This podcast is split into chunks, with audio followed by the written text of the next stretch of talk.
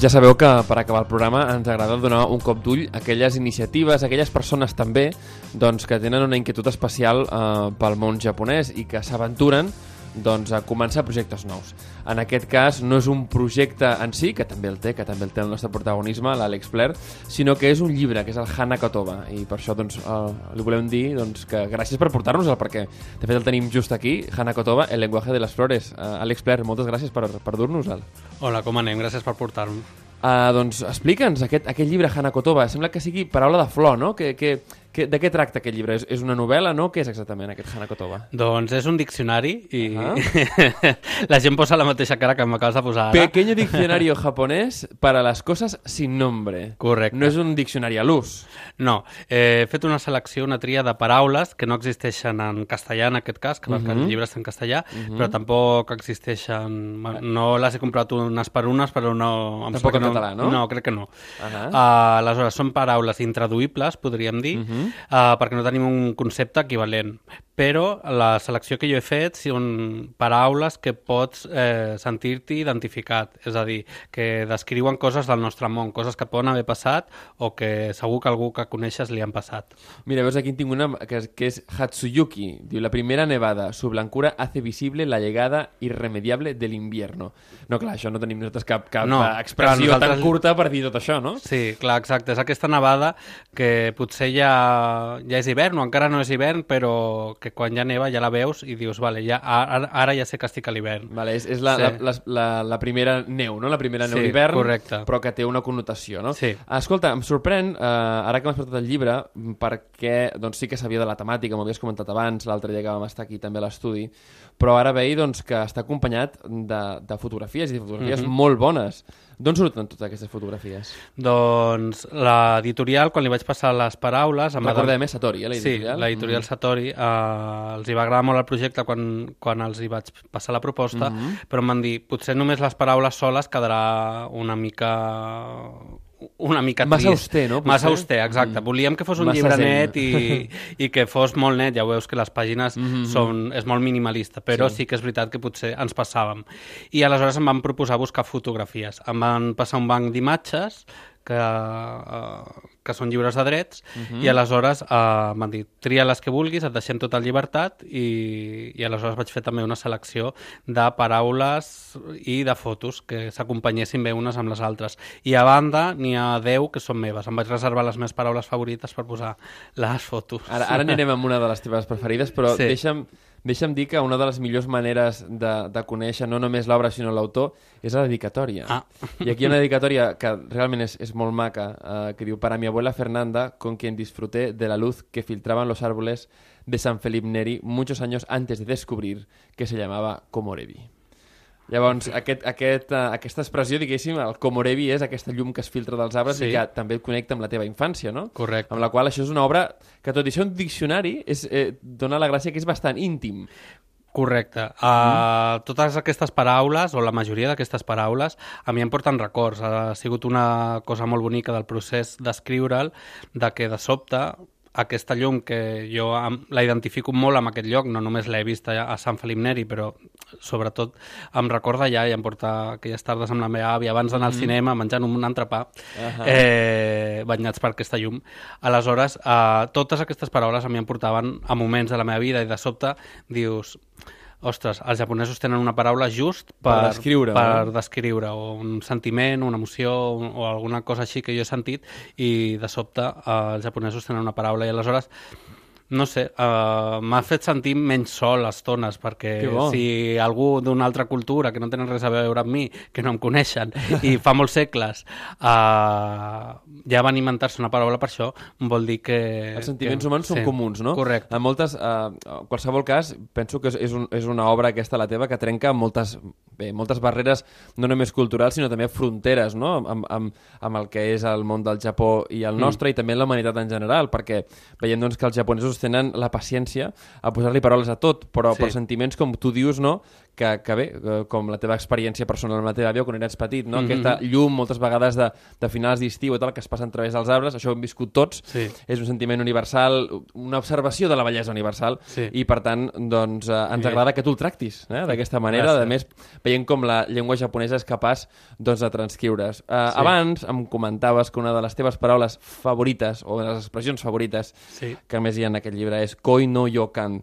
Explica'ns, què vol dir koi no yokan? Sí, Koino Yokan eh, literalment és premonició d'amor Uh -huh. i, i aleshores és com el pressentiment quan coneixes a una persona i, només, i l'acabes de conèixer, encara no saps, potser ni, ni te l'acaben de presentar, Uh -huh. eh, doncs el pressentiment de que te n'acabaràs enamorant o de que com a mínim serà una persona decisiva a la teva vida. Mhm. Aleshores, no és un amor a primera vista, perquè l'amor a primera vista també el tenen els japonesos i es diu hitomebore, Mhm. eh, que vol dir literalment amor a primera vista, eh, sinó que és una cosa més enllà, perquè és com que tens això, unes visions de futur que, que ho veus molt clar, és com que de sobte tot s'ordena al conèixer aquesta persona i torno a dir, no, encara no, no en saps gairebé res d'ella Uh -huh. i, i a mi m'ha passat, no ho he sapigut explicar en el seu moment, quan m'ha passat no, als amics, i dic, és que mm, pues això, és que ja, ja he vist coses del futur. Mhm. I, Una premonició, eh? Una premonició, exactament.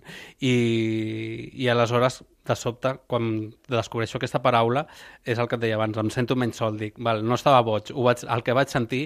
Eh, És una cosa normal, les sí, persones sentim això, això no? mateix. A més, el bo és la, la fotografia, que, que segons em comentaves és una fotografia teva. Sí. Uh, per, per, per aquells que encara no tingueu el llibre, uh, que recomano de seguida que, el- que el tingueu, perquè és una guia molt bona, uh, no només de llengua japonesa, que segur, sinó també de, de sentiments, no? Uh, I de més, de, de poemes a nivell de, de poema d'imatge, perquè en aquest, en el Koi no Yokan, veiem amb una noia vestida de kimono eh, a dins eh, de, del Fushiminari, diguéssim, d'aquests tori vermells del, del camí de Fushiminari, i que veu de lluny amb un, amb un noi, no? Llavors, eh, sembla aquesta...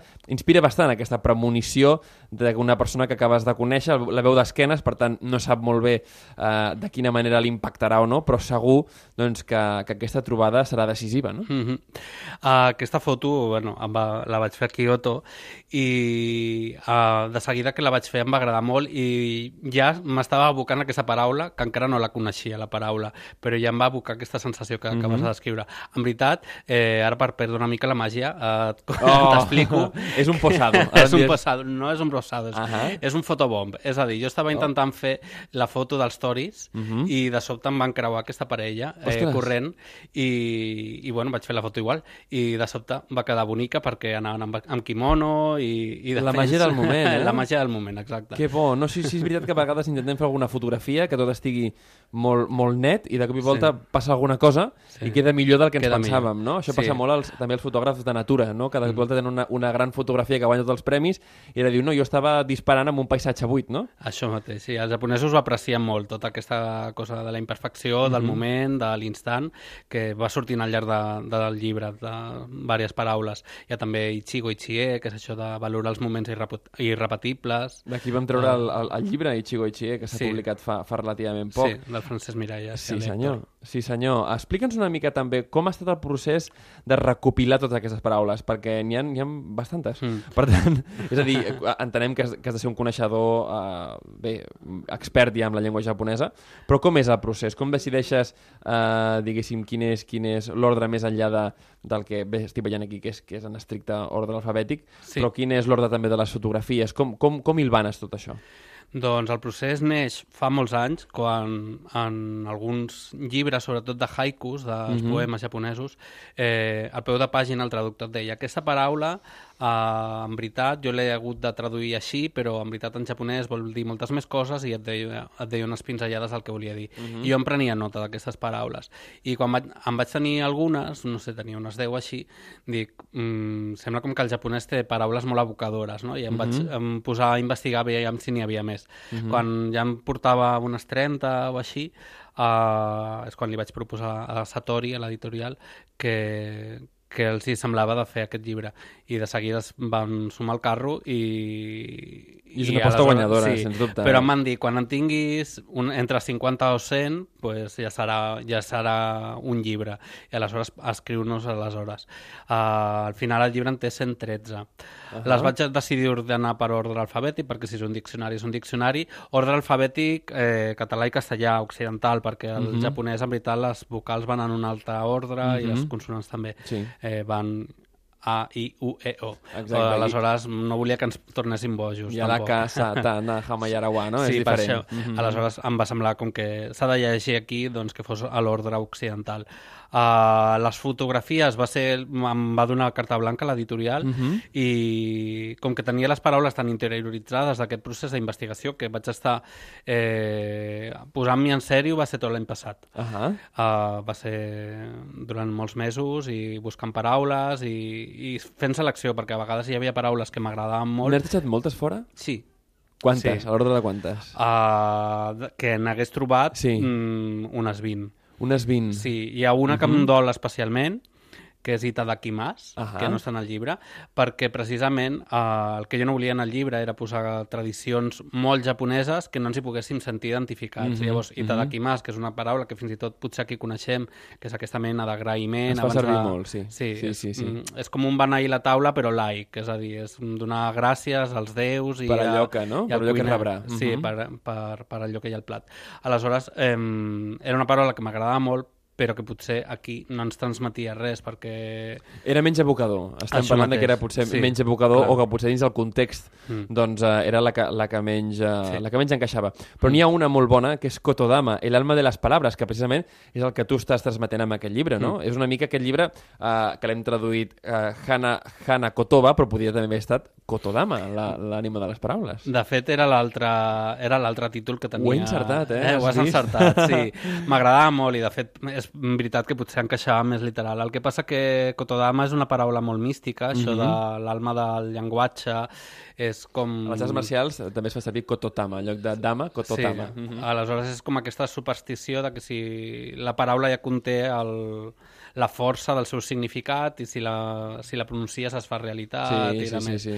Aleshores, mm, m'agradava molt, però li veia un punt místic Tot que... el tema dels mudres, no? aquests, Sí, aquests uh, oients que, que coneguin el tema dels mudres, no només de, en, el, en, en la meditació, sinó també en el món ninja i en el Sí. món samurai i tal, doncs els mudres anaven acompanyats de famós Kototama o Kotodama, Correcte. no? A les- Doncs tu ho, ho, ho recitaves i amb aquesta vocació com que et protegies, no? El Correcte. Rimpio, Tosha, Kai, Jinretsu, Sí. Zaizen, també és un Kototama.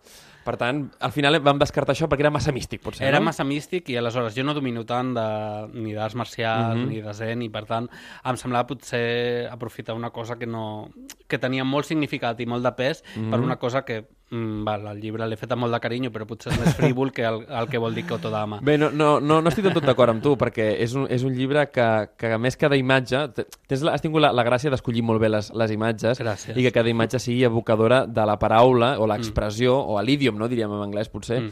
que estàs intentant, estàs intentant transmetre. Sí, no volia que fossin literals, volia que t'aboquessin la paraula i que potser a vegades et deixin reflexionant, no? de que no, no sigui directe, perquè si no és molt senzill. Si a vegades no hi ha, la de la primera neu doncs hi ha una nevada, perquè també seria estrany que no hi hagués una neu. Però, Però n'hi ha una molt bona, que és Iyasareru, que és relajarnos gracias al efecto placentero y terapéutico que nos abocan las cosas sencillas.